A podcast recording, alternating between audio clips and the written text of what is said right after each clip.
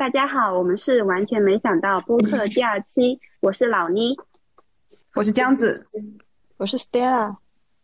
今天我们的嘉宾呢是一位前偶像经纪人。我们这一期聊的话题是从易烊千玺国家话剧院的事情，就是说起，解码一下神秘的娱乐圈。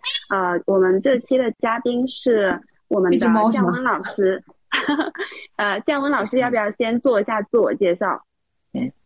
哦，好呀，好呀。降温老师正带着他家的猫一起参加这个活动，所以可能听到什么诡异的叫声。那可能我们工作的或者是我们相处的对象是一些大家。认识的人，或者认识的一些事，或者是一些感兴趣的一些话题，所以大家可能对他有很多的一些兴趣。其实他并没有大家想象的那么神秘，或者想象那么的好玩有意思。对于我们来说，它仅仅只是一份工作。哎，那我们就开始问了。降温老师，就是最近你有关注易烊千玺国家话剧院的那个事情嘛？就你你作为一个经纪人的视角，会怎么看这个事情啊？那看了这个之后呢，我会觉得。还是要讲几句话，一个呢是人红是非多，因为本身其实易烊千玺在行业内是一个人缘挺很好，观众缘很好，然后也很受业内认可的一个演员，所以他的一些负面消息其实不会很多。所以在有一个借机发挥的话题之后，大家或者是他竞争对手就会，呃不约而同的，或者是想要去放大这件事的影响。呃，我没有去探究这件事一个真实性，我自己并没有探究，我也不知道后期的走向。那我就简单的就这件事情来说，一个它肯定是有很多一些团队去营造的，因为不可能一个路人的路人或者一个粉丝他说的这些话就能掀起这么大的波浪，后面肯定背后是是有一些呃机构进行推波助澜的，这是一点。那第二点就是对于一些粉丝的一些恶意相向的言语，那么我们是要怎么去对待？就是假设我们真的是犯了错了，那我们就去承认、去道歉，或者是乃至去用一些。呃，冷漠期的一种方式去让这件事过掉。但是，当你发现这件事真的过不掉的时候，你是就是要用一个低的姿态去向观众承认你的错误。这是第一种。如果他真的做错，那如果是第二种，就是是有一些人的恶意诟病，那么是要诉诸一些法律或者是机构的一些手段。降温老师，你之前在做你的工作的时候，是不是也碰到过这种，比如说是同行对你旗下的艺人有一些恶意的打击这种事啊？会啊，肯定有啊，有的有的，因为这是因为，因为我们这个行业呢，其实就是一个资源竞争、资源导向的，就是一家败了，别人就会上来。那我们当时做的是一些女团向的一些东西，比如说 B B B，然后 B B B 都是有很多艺人资源，那大家就是在在时尚资源和代言资源都有限的情况下呢，肯定想要去眼红一些好的一些品牌，然后去做一些不必要竞争。但是呢，就是对于对于跟这个艺人有关系的金主爸爸来说呢。很多小事在他们眼里都是大事，那我们要做的其实就是保护好我们的艺人，保护好我们艺人的同时，也能保护我们公司，保护我们合作方的权益。好奇，你之前带过的艺人有因为就是一些突发的这种负面事件，然后被品牌方说要赔钱或者怎么样的吗？有吗？我们的艺人还挺好的，并没有出现这件事情。因为你前面讲到是关于这个偶像的嘛。就其实说实话，偶像力量就是它的确是有一些局部的，除了一些非常头部的一些偶像，像呃之前塌房的孟美岐，或者是像就是呃一些什么嗯吴宣仪的一些什么不太呃过脑子的一些言语会被大众所看到或者大众所 diss，呃这是出圈的偶像。那对于一些没有出圈的偶像，其实。它相对来说是有一个安全的壁垒在那里的。那如果这件事没有大到社会都有价值去关注的前提下，其实只是小范围粉丝的抵制。只要这个抵制的声音没有到到达他的合作方，就到达我们的合作方品牌方身上，对于我们来说这都是安全的。然后另外一种呢，就是品牌方对于偶像的这个投资的或者是合作的预期，不会像一些成熟艺人那么大胆。就是他们对成熟艺人可能就是我一上来就是要跟你谈几年的代言。我给你一个代言人，然后给你一个很大的一个 title，然后你代表我们品牌的形象。那对于这些艺人来说，充其量我们也只是某一条线的大使，对吧？那这条线的大使，那可能只合作期就最短是三个月，就是可能三个月过后，就这种负，就是我们的合作也到期了，就也没有存在什么负面的危险。我想问一下，这些明星和我们普通人的生活有差别吗？哦，我前几天还看到热巴上热搜的一个东西，他说他当时刚做演的时候。然后发现哇，原来女明星也是要用洗发水的，他觉得很不可思议。所以他好像，然后就是觉得女明星出门这样还打车，好不可思议。他以为就都是有专装专机啊什么的。那其实，在我的看来，艺人其实跟大家都是一样的，就是他们生活的圈子都有自己的朋友，或者是有自己的娱乐方式，但他可能跟我们不同的是，他没有办法那么的随意，尤其是一些比较大的艺人来说，然后他们可能对于隐秘性是需要做到更好。还有呢，其实有个很大的不同，就是他们其实对于朋友的选择，以及对于自己是否要吐露真心话，跟我们大众可能是肯定是有区别的。就比如说，呃，当我们成为公众人物之后，我们所有的事都会被人放大，或者是可能被恶意利用，那没有办法那么自由的去说自己的想法。嗯，那甚甚至就是他们谈恋爱的时候，那也会跟自己最亲近的人吐露一些真实的话，之后后面会被利用。那在心理上的需求，跟我们普通人其实是呃是有差异的，就不会像我们活那么自由随意。对于他们来说，靠什么来获得一些满足呢？是因为你是作为一个观众，你把它作为一个商品来看。你会觉得啊，他们好像是被进驻的啊什么的，你就把演员或者是偶像或者是歌手当做一种身份。那对于我们来说，这只是我的工作，就像我们平时做工作一样。对有些演员来说，他们一开始也不是单纯只是为了赚钱或者为了出名，他们可能只是我想要演一个戏，我想要留一个作品，我想要唱有一首歌能够让大家听。那当他们呃站在我们面前，然后成名了之后，这些诉求也慢慢的被实现。对于他们来说，就是一个。光光鲜的一个东，对光鲜的一个东西。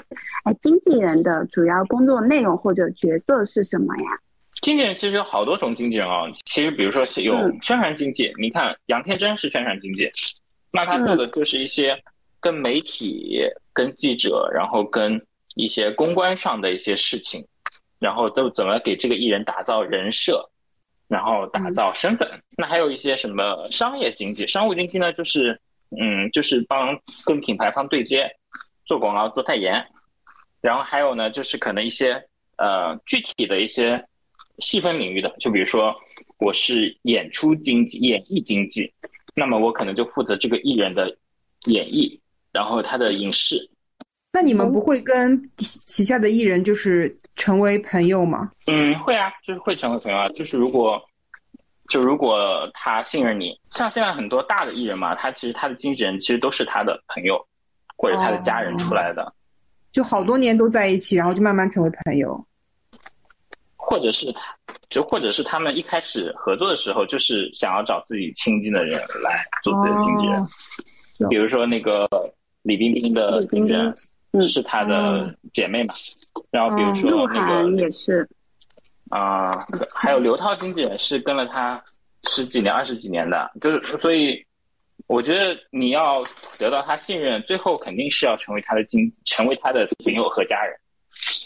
嗯，那我从社畜的角度想问一个问题，就是那经纪人会特别忙吗？因为之前看杨天真那个经纪人的节目，他就是手机是二十四小时 stand by。嗯，如果就是我觉得他是根据这个经纪人、这个艺人他带的艺人的。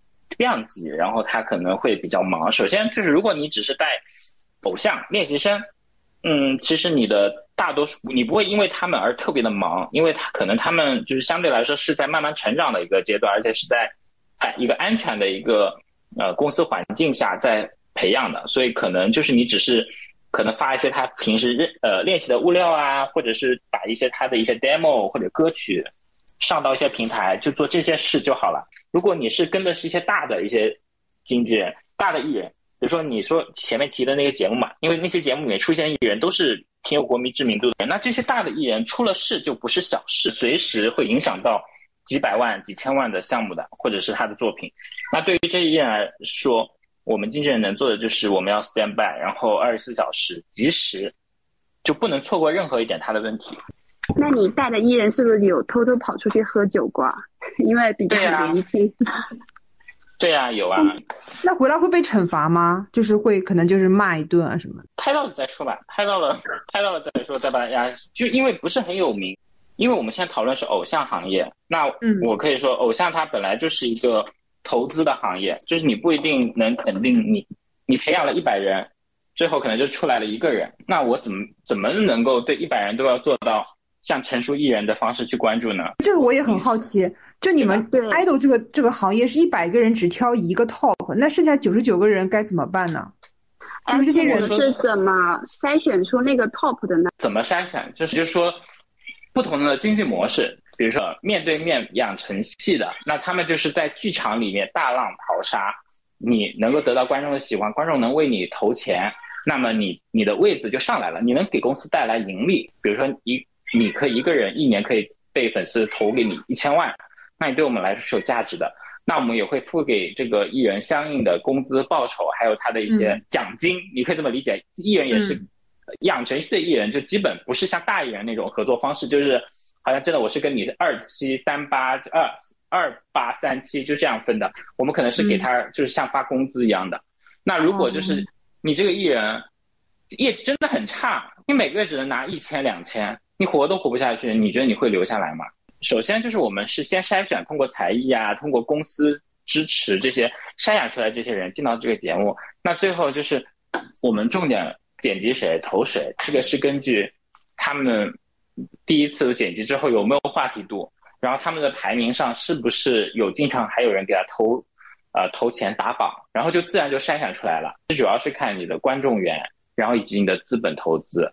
比如像一个团体，有些人红，有些人不红。那那些不红的人，他们怎么去就怎么接受这件事情呢？就他们会像我们上班一样，哦，那我不红，我就上班打卡领个工资，我就到合约到期我就走吗？嗯，对啊，为什么不能？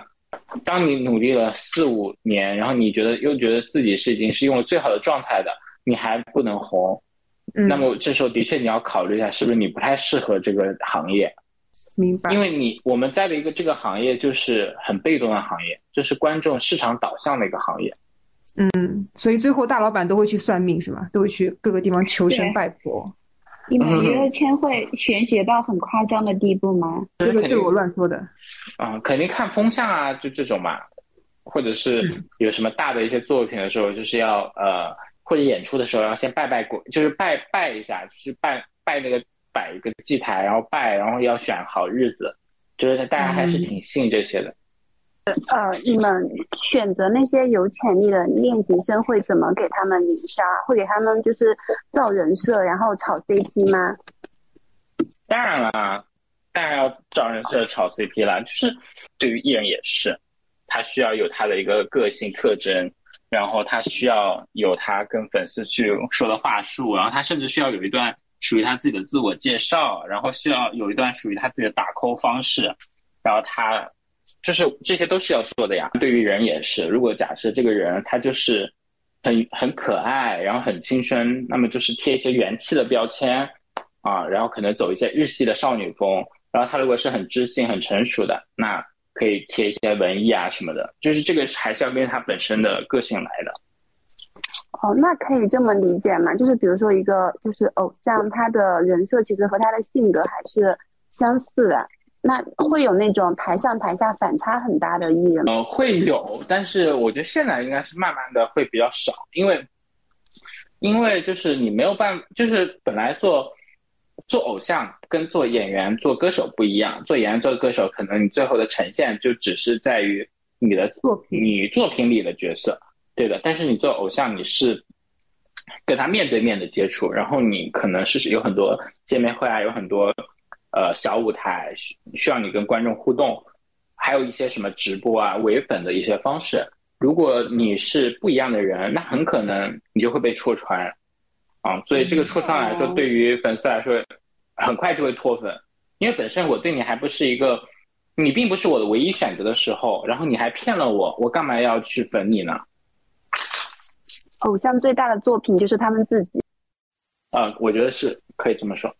因为我之前就是有看到过一个，呃，某个演员，就是他可能就就是有放出风要接一个角色，然后被他的粉丝知道之后，就是都在微博上面说不准接，不能接。结果最后他就真的推了那个角色。我觉得他最后能做这个，是因为他自己觉得。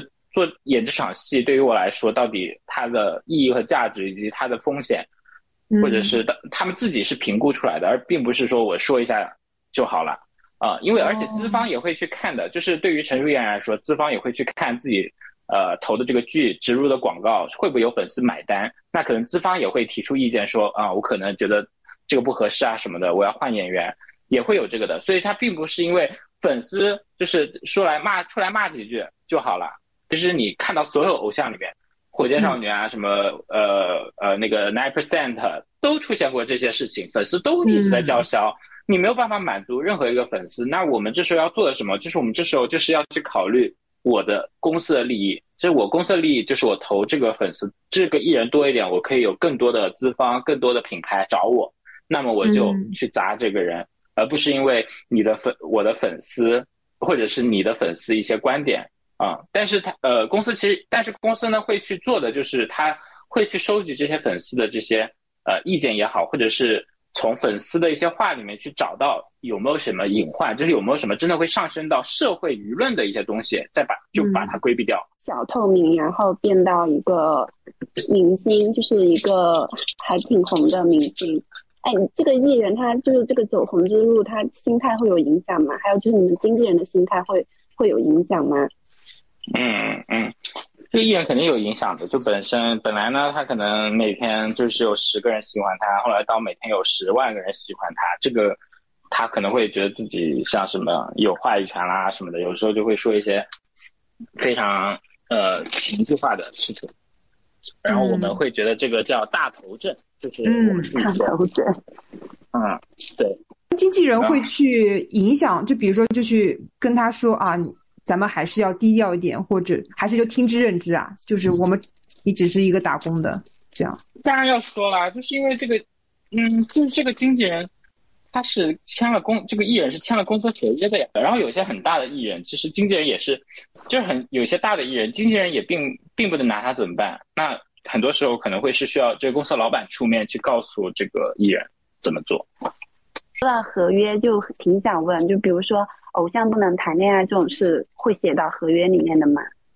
当然了，就是就是像什么 nine percent 的这些，就这些，呃，属于在签在平台的艺人，他们也是需要这个规范的呀。因为因为说实话，就是你现在又不是一个人就拍拍戏就好了，你现在是带就是一个团，都可能因为你这个人崩掉。那对于我来说，我就是要约束你。那本身偶像，偶像就是什么？偶像就是能激发大家正能量、美好向往的一种人或者事。那如果你就是，呃，明明拿着粉丝的钱，说着爱粉丝的话，然后去怀里抱抱着一个爱人，床上再睡一个人，啊，那你觉得艺人这个粉丝能接受吗？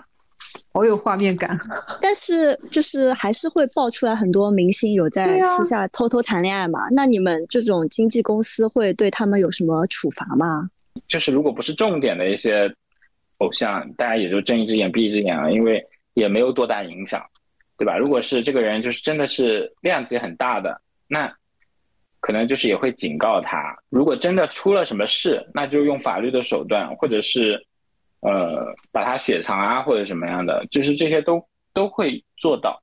所以你们看那个那个 Rise 嘛，他们不是天天塌房嘛，天天塌房，但是但是就算塌房呢，有些还是照样在活动。呃，那是我觉得那可对，可能就是呃，有些经纪公司跟那个品牌方签了合约什么的，可能有时候他们的合约并没有涉及到这一点。所以就是他还是可以继续让他活动，然后继续让他履行约定，然后他还是能继续赚钱。但我那天还看到一个现役 idol 吴春阳，对参加节目就说我就是谈恋爱。就我怎么办？但是我感觉这种应该公司也会放弃他了吧？因为感觉他好像都不带他啊？有没有吗？你们在断章取义啊！他那个视频不是这么 不是这么说的，你们只是你们只是提出你们要的东西。他也想做好，但是他真的不知道要怎么做。然后他没有工作也会焦虑，但是他觉得他对不起粉丝的喜欢，所以他可能就其其实这些。然后最后他其实是一个和解的一个碰撞，就是他最后还是。最后，它其实是还是正面的东西。那呃，首先，你现在这个视频看到的肯定是公司跟这个呃平台的联合的一个产出和一个结果。这些东西都是要公司过审的。你以为真的就是我拍了，然后我剪了，我直接扔上去就好了吗？出问题了，肖像授权在艺人的肖像权在公司手里，你这个东西不是我 online 的，不是我 confirm 的，那它就是。违约的，好吧？首先我们要确认一下这个这件事，所以公司没有放弃他，公司还在为他找出路啊。他而且就是，而且他并没有在节目里面说我就是谈恋爱，他他其实是因为他谈恋爱的事情已经被爆出来了，他就算他在节目里就是不去讨论这个东西，还是会有人追着来骂他、问他的，那他还不如。在节目里面用一种真诚的方式跟粉丝说呢，这也就是也是公关的一种手段呀。我自己想了一下，可能就是呃，他反正也差不多要完了，那公司还不如就是大胆一点，把他推到一个话题上面，能够让他粉丝再注意到他，然后再或者是再去呃测试一下粉丝对他的一个好感度吧，看看能不能为他接对，看能不能为他接什么作品什么的。那说到这个，我有个问题就是。经纪公司真的会炒作，就是那种黑红吗？就是让他给他制造很多负面的新闻，让他黑的发红。那肯定是有经纪公司这么做的，就是你不能说每个经纪公司都是很，就是很 OK 的，然后很专业的。那有些人可能像杨超越最早的那一家公司在上海，就是那家公司老板也是就是一个商人啊，也不懂，那他也可能一开始对他的一个策略就是黑红。还先红起来再说，但是它真正红起来之后呢，又会有很多要花很多钱去解决它这个历史。就是我们看到的，就是是经纪公司想让我们看到的。